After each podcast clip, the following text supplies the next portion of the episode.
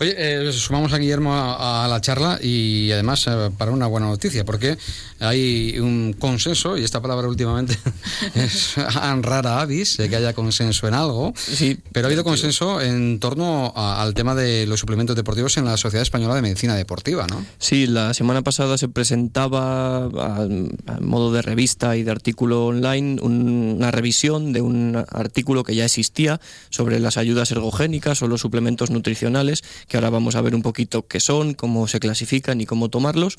Eh, bueno, ha salido esta nueva actualización de, desde 2012 que no se hacía una actualización, ha habido mucha investigación, eh, sobre todo en el ámbito de la nutrición últimamente cada año es eh, cambian las cosas de una manera drástica y se, sacan se sacan cada vez más estudios, más investigaciones, más evidencias y este artículo trae, da muchísima luz a, a, muchos temas y mm, al final aclara muchísimos conceptos que pueden ayudar no solo a los profesionales en el ámbito de la nutrición, medicina deportiva, preparación física, sino también al deportista. Eh, y desde aquí mando a que eh, hago un llamamiento a que eh, aquel deportista que nos está oyendo mm, no haga caso de webs, foros, mm, redes sociales y que si tiene alguna duda en cuanto a suplementación deportiva, vaya a este artículo que puede encontrar en, en la web de archivos de medicina deportiva archivos de medicina del deporte.com y puede encontrar el nuevo artículo con todo redactado sobre cómo tomarlo, qué tomar, qué, qué evidencia tiene y es súper importante porque en el mundo de los suplementos deportivos el, el, que, el que no sabe es porque digamos que es tonto, ¿no? Al final aquí sabe el, tu vecino, el del gimnasio, eh, tu cuñado, sabe más que, que cualquiera, ¿no? El cuñado el que, el que más. Entonces, por lo menos tenemos un documento de consenso a nivel español eh, que, donde podemos ir a, consultar esta información súper, súper importante.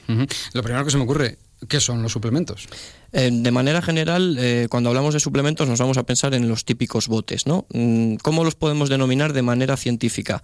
Ayudas ergogénicas. Todas ayudas toda ayuda ergogénica es aquel eh, medio por el cual mejoramos el rendimiento de un deportista. Nosotros si pensamos en las zapatillas de última generación o en la botellita de agua que está mejorando el rendimiento del deportista, son ayudas ergogénicas, tanto las zapatillas como el agua si nos enfocamos en el ámbito nutricional, que es aquí lo que nos interesa, hablaríamos de ayudas ergogénicas nutricionales o suplementos nutricionales. Desde un simple plato de pasta que va a aportar energía al deportista pre-partido o pre-competición, hasta esos botes o esas sustancias que vamos a clasificar a continuación. A nivel internacional existen muy poquitas clasificaciones reales eh, o no existe una, un consenso, aquí sí que hablamos de que no existe un consenso de cómo clasificar estos suplementos y eh, muchas veces es complicado hablar de, bueno, muchos los clasifican por evidencia, otros los clasifican por uso, por deporte, si es más aeróbico, anaeróbico, de corte de equipo, al final, dependiendo de muchos factores, se pueden clasificar de distintas maneras. Este último consenso a nivel español lo clasifica en eh, uno, productos para deportistas. Este tipo de productos son los que aportan a nivel aportan ciertos nutrientes que son importantes para el desarrollo del deportista. Por ejemplo, proteínas, barritas, bebidas energéticas ricas en hidrato de carbono, etc.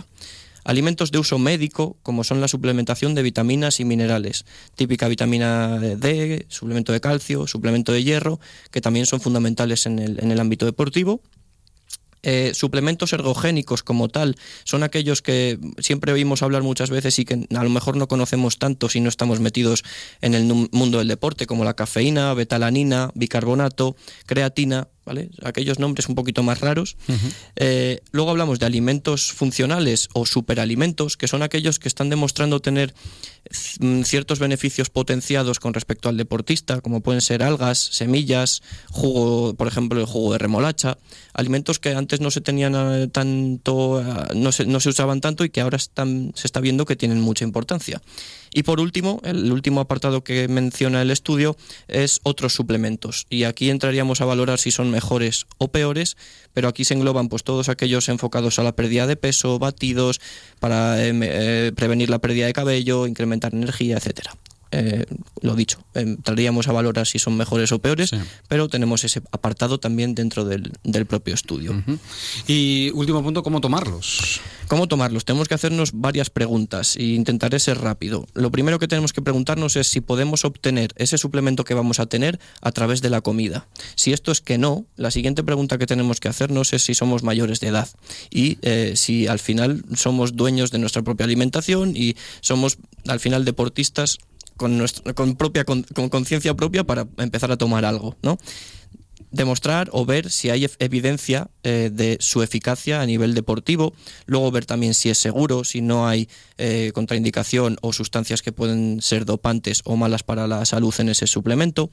Eh, también ver si el suplemento que estamos comprando está certificado.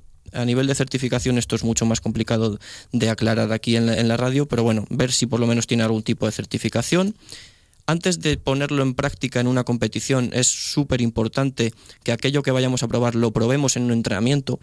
Eh, a nadie se le ocurriría dar un, producto nuevo a un deportista de élite el día de partido, porque si le sienta mal, la culpa es para ti, no es para el deportista, o sea, en este caso para el nutricionista que le da eso al deportista. Y por último, ver si tienes, si tú tomándolo como mm, Pepito eh, futbolista, tienes resultados positivos, si tú, mm, después de pasar por todo este proceso de preguntas, obtienes o crees que tienes resultados positivos, puedes seguir tomándolo. Si valoras que no estás obteniendo resultados positivos, por mucho que tu compañero sí que los esté obteniendo, deja de tomarlo, no lo mm. tomes y, sobre todo intenta siempre asesorarte por un profesional. Eso, eso está claro siempre. Sergio, me quedan 10 segundos. ¿Puedo hacer una, una pregunta a Guille? Mira, eh, una de las situaciones con las que me encuentro eh, habitualmente trabajando con, con, deportistas de todos los niveles, eh, suponiendo que tengan una buena dieta y un buen estado nutricional, es, Sergio, quiero mejorar mi fuerza y mi masa muscular. Esto sobre todo en jóvenes, ¿no?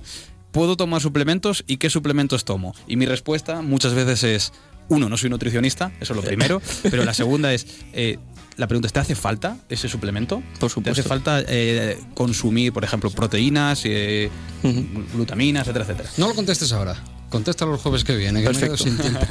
Gracias, señores. Muchas gracias. Hasta el jueves. Un abrazo. Cerramos la consulta a las 4.